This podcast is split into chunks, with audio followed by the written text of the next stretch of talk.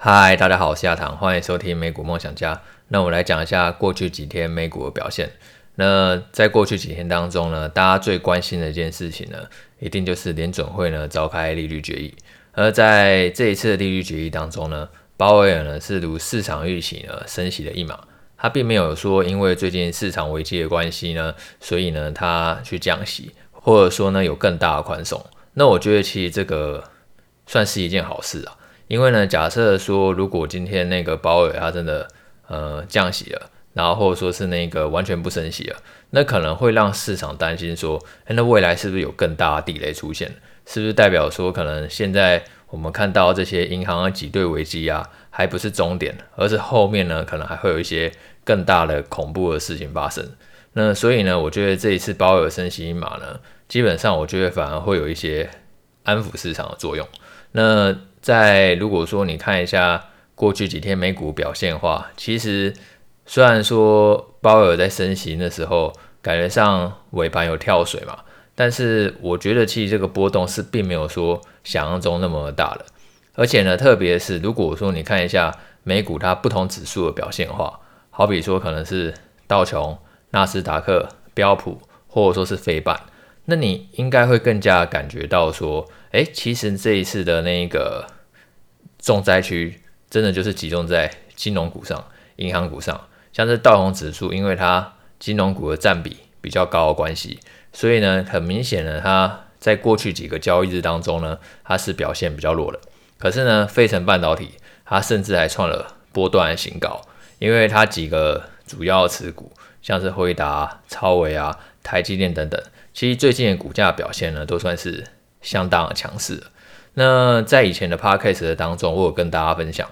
其实呢，如果你今天要去看说股市呢会不会持续的反弹，那主要就是看三点，第一个就是看企业获利，第二个看货币政策，然后第三个看市场情绪，这是我过去呢跟大家分享的。那我们来检查一下这三点，企业获利它是不是能够在未来呢持续的成长？那其实像是最近呢，像是 Nike 呢，它公布了财报应该是礼拜三、礼拜二吧。那 Nike 公布了财报以后，他有提到说呢，它的企业库存呢，在第一季呢是持续的下降。他在去年的时候，他就说库存的最高峰已经过了。他这一次呢，又再次跳出来强调说，他觉得库存呢有机会在五月的时候呢就可以落底，然后回到一个正常的水平。然后呢，甚至呢，他还上修他二零二三财年的整年的营收预期。然后呢，唯独获利呢，并没有继续上修，因为毕竟在清库存嘛，所以利润率呢是会受到打压的。但是，所以库存回到健康的水平的话，他觉得下半年的话，其实他对于未来呢，其实算是相对乐观的。那这个是 Nike 的部分。那关于半导体的部分呢，其实去库存的进展呢，也算是相当的顺利。现在很多半导体厂商，不管是超微或者说是辉达，基本上都是预估 Q2 的时候呢会落底。那如果说企业获利啊，它可以在 Q2 的时候恢复成长，然后再加上说联准会它这次只有升息一码嘛，那其实从它这一次的声明当中的话，未来可能顶多再升息的空间，差不多也就只有一码。之后下半年很有可能就并不会再继续升息了。所以货币呢，它最紧张的时间呢，已经逐渐过去了。然后第三个就是市场情绪嘛。那现在市场情绪很明显的是比较偏向悲观的，因为最近银行的挤兑危机呢，会让大家担心说，是不是说有更多未爆弹，然后甚至呢会不会引发系统性的危机，然后可能贷款违约啊，或者说出现失业潮等等的。那这一个呢，我觉得呢，大家可以去观察一下最新金融股的表现。那因为金融股它就是在这一波下跌当中呢，最弱势的股票嘛。那弱势的股票呢，如果可以止跌的话，对整个大盘的情绪呢，是会很有帮助的。那一些弱势的股票，可能像是那个，例如我们之前有分享过嘉兴理财嘛，或者说是那个第一共和国银行，他们算是比较偏向正在区的。那金融股当中的话，我觉得也会分两块啦。今天呢，可能大家比较担心的是说一些比较区域性的银行呢，它会受到呃倒闭的影响，然后所以导致股价呢不断下跌。可是呢，其实大银行呢，我觉得是有机会从中受惠的。因为呢，如果你今天是作为一个不是投资人，你今天作为一个存户，你可能是把钱存放在那些小银行的人的话，你在面对这波危机的时候，你会想什么？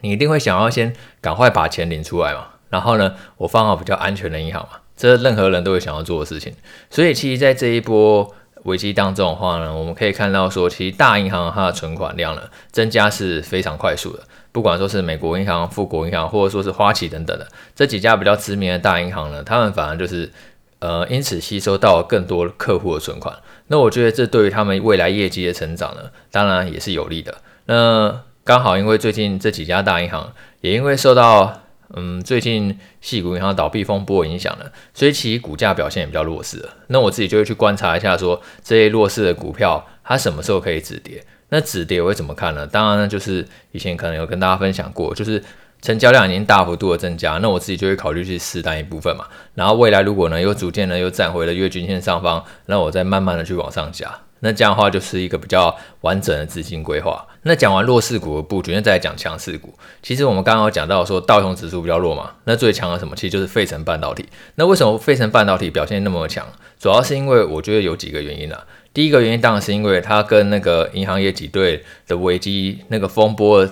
振兴呢，相对离比较远。然后第二个原因就是因为呢，其实企业获利它在 Q2 恢复成长，然后下半年的持续成长的机会呢是非常高的。那这个都推动，就是费城半导体表现的是相对的强势。特别是有两块我是一直在持续的注意，那在过去一段时间有在跟大家分享，那就是关于 AI 股票，然后还有电动车的股票。以 AI 概念股来讲的话，像是辉达或者是微软，其实在最近呢表现都是相对强势的，并没有说受到这一波呢回档呢太大影响。它整个线型，如果你用技术线图来看的话，其实就还是非常的漂亮。那当然它也是有基本面支撑的。辉达它在前几天的时候，它召开那个 GTC 大会嘛，那它在召开 GTC 大会的时候呢，其实就又。公布很多新的黑科技，那让我印象最深刻的就是呢，他把那个 AI 技术呢导入那一个半导体的制程，然后所以它可以让这整个效能提升那一个四十倍。过去呢可能要用那个四万个 CPU 系统才可以运作的工作量啊，它现在只要五百个，然后以前要花好几个礼拜制程呢，现在只要一天就可以完成。那这样的话，当然就可以大幅度的提高那个运算处理效率嘛，然后还可以大幅度的降低那个能源需求。那这一次辉达它也推出了各种 AI 模型，然后还有工具，然后他希望说它可以帮助更多企业呢转型成智慧型的企业，因为他觉得说未来呢，应该所有的企业呢都必须要去使用 AI 工具呢，才能提升生产力。那辉达是很乐意呢成为。这个时代的军火商，它可以呢提供这些企业呢各种技术，然后还有服务，然后让这些企业生产力更加提高。那辉达就等于是卖产值嘛，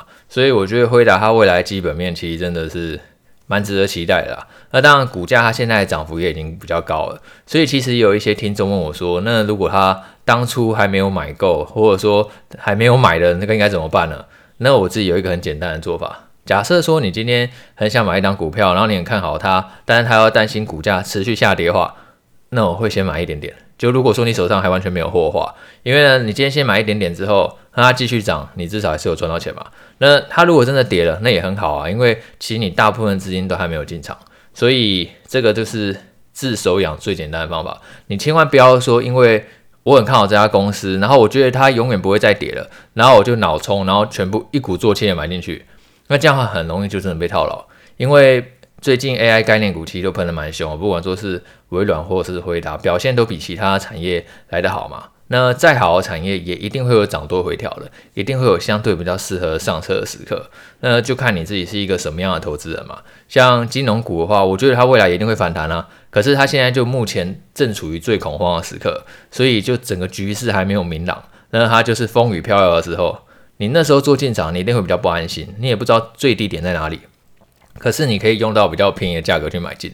那像辉达来讲的话，现在市场对它乐观的人是越来越多嘛？那是不是已经到最高点？我觉得是还没有啦。但是短期之内情绪一定会有一些波动，所以呢，做好资金控管呢会是最重要的。那这一次辉达 G7 大会啊，其实你也可以看出它几个合作伙伴。像是他这一次 AI 这个技术的突破啊，他就跟台积电、然后爱思摩还有新思科技呢去做合作，然后才让整个技术呢其实可以更加进步，也可以整合到它的软体制程还有系统当中。那台积电跟爱思摩，我相信大家都比较熟悉了。台积电呢，它就是全球最大的晶圆代工厂，然后艾斯摩就是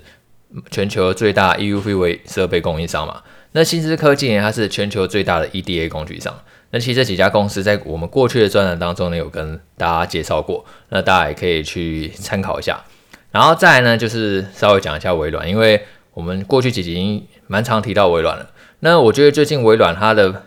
表现也让人家很值得期待嘛，因为我觉得它好像从过去一个比较像公务员的公司，然后变成一个比较酷的公司。那微软呢，其实呢，如果说你有看一些相关统计数据的话，我觉得微软它跟 ChatGPT 的结合啊，确实是很吸引到很多使用者。ChatGPT 呢是世界上呢最快拥有一亿用户的应用程式，这是当然不难理解啊，因为我觉得它那个应用的场景非常的广泛。不管说是各行各业都可以透过 ChatGPT 呢来提高它的生产的效率。然后，如果说你有去看一些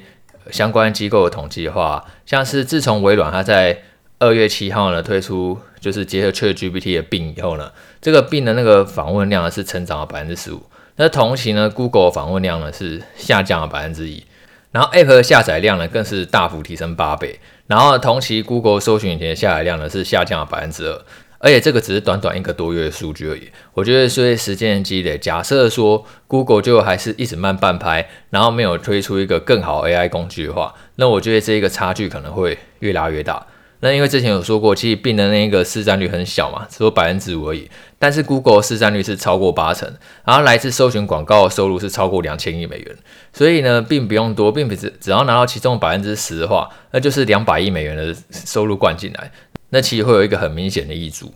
所以最后帮大家总结一下，我觉得这一次联准会啊，它这一次升息一码，我觉得算是一个进可攻退可守的选择吧。就是升息一码，然后呢，表现出自己就是继续打压通膨的决心，然后呢，也可以去让大家相信说，其实现在美国经济呢还是足够强劲的，并不会说因为最近银行危机的关系呢，然后它就不升息了，然后甚至降息。呃，因为如果说你今天真的是直接马上降息，然后甚至大幅度印钞的话，反而会让市场担心呢有更大的地雷出现嘛。然后呢，第二个呢就是呢，我们刚刚提到那个企业获利的部分的话，其实 Q2 还有下半年呢恢复成长的机会呢是非常高的。然后下半年年总会要继续升息的机会也真的已经越来越小了。那我觉得其实基本上今年来讲的话，呃，整个美股呢它半信半疑中持续成长的机会还是很高的。它可能会有一些利空事件来测试，一直测底，但是继续破底的机会，我觉得应该是比较小的。然后再来，就是那一个布局方面的话，其实今年表现最好一样就是 AI 概念股嘛，然后或者说是电动车概念股，因为他们都是有基本面支撑的公司。然后如果说你是比较喜欢那种就是在危机当中淘金的，那你可以去看一下金融股，它一定是现在正在去的正在去，所以呢，它的跌幅是最深的，然后利空也是最多的。那这时候你当然有办法买到便宜的价格，但是没有人有办法买到最便宜的价格，因为通常这种在利空破底的时候也是很考验心脏啊。所以呢，资金布局一定要做好。那我布局金融股的话，我一定会以大银行为主，因为其实他们反而会是这波危机下受益者嘛，因为他们可以去吸收那些中小型银行的存款。那这样的话，其实那一个对于它整个未来营运的发展呢，其实。也是一件好事，当然，对于整个金融体系发展是不是好事，那就不一定了。因为当银行过度激动的时候，那这样的话，我们未来付出的那个代价可能会越高。如果说今天银行真的有一家完完全全控制全部的资产，然后它大到不能倒，那这样的话，很有可能会有道德风险嘛？他就觉得说，反正我可以摆烂装死就好了。那只是很多时候，这种可能是更长远需要担心的事情。短期的话，我可能就还是会比较关注大银行的机会。然后 AI 概念股跟电动车概念股呢，我更会持续的留意。基本上，我觉得 AI 跟电动车应该是未来成长两大题材啊，之后持续成长的机会应该是蛮高的。好啊，那今天就先这样喽，祝大家投资顺利，我们下次见，拜拜。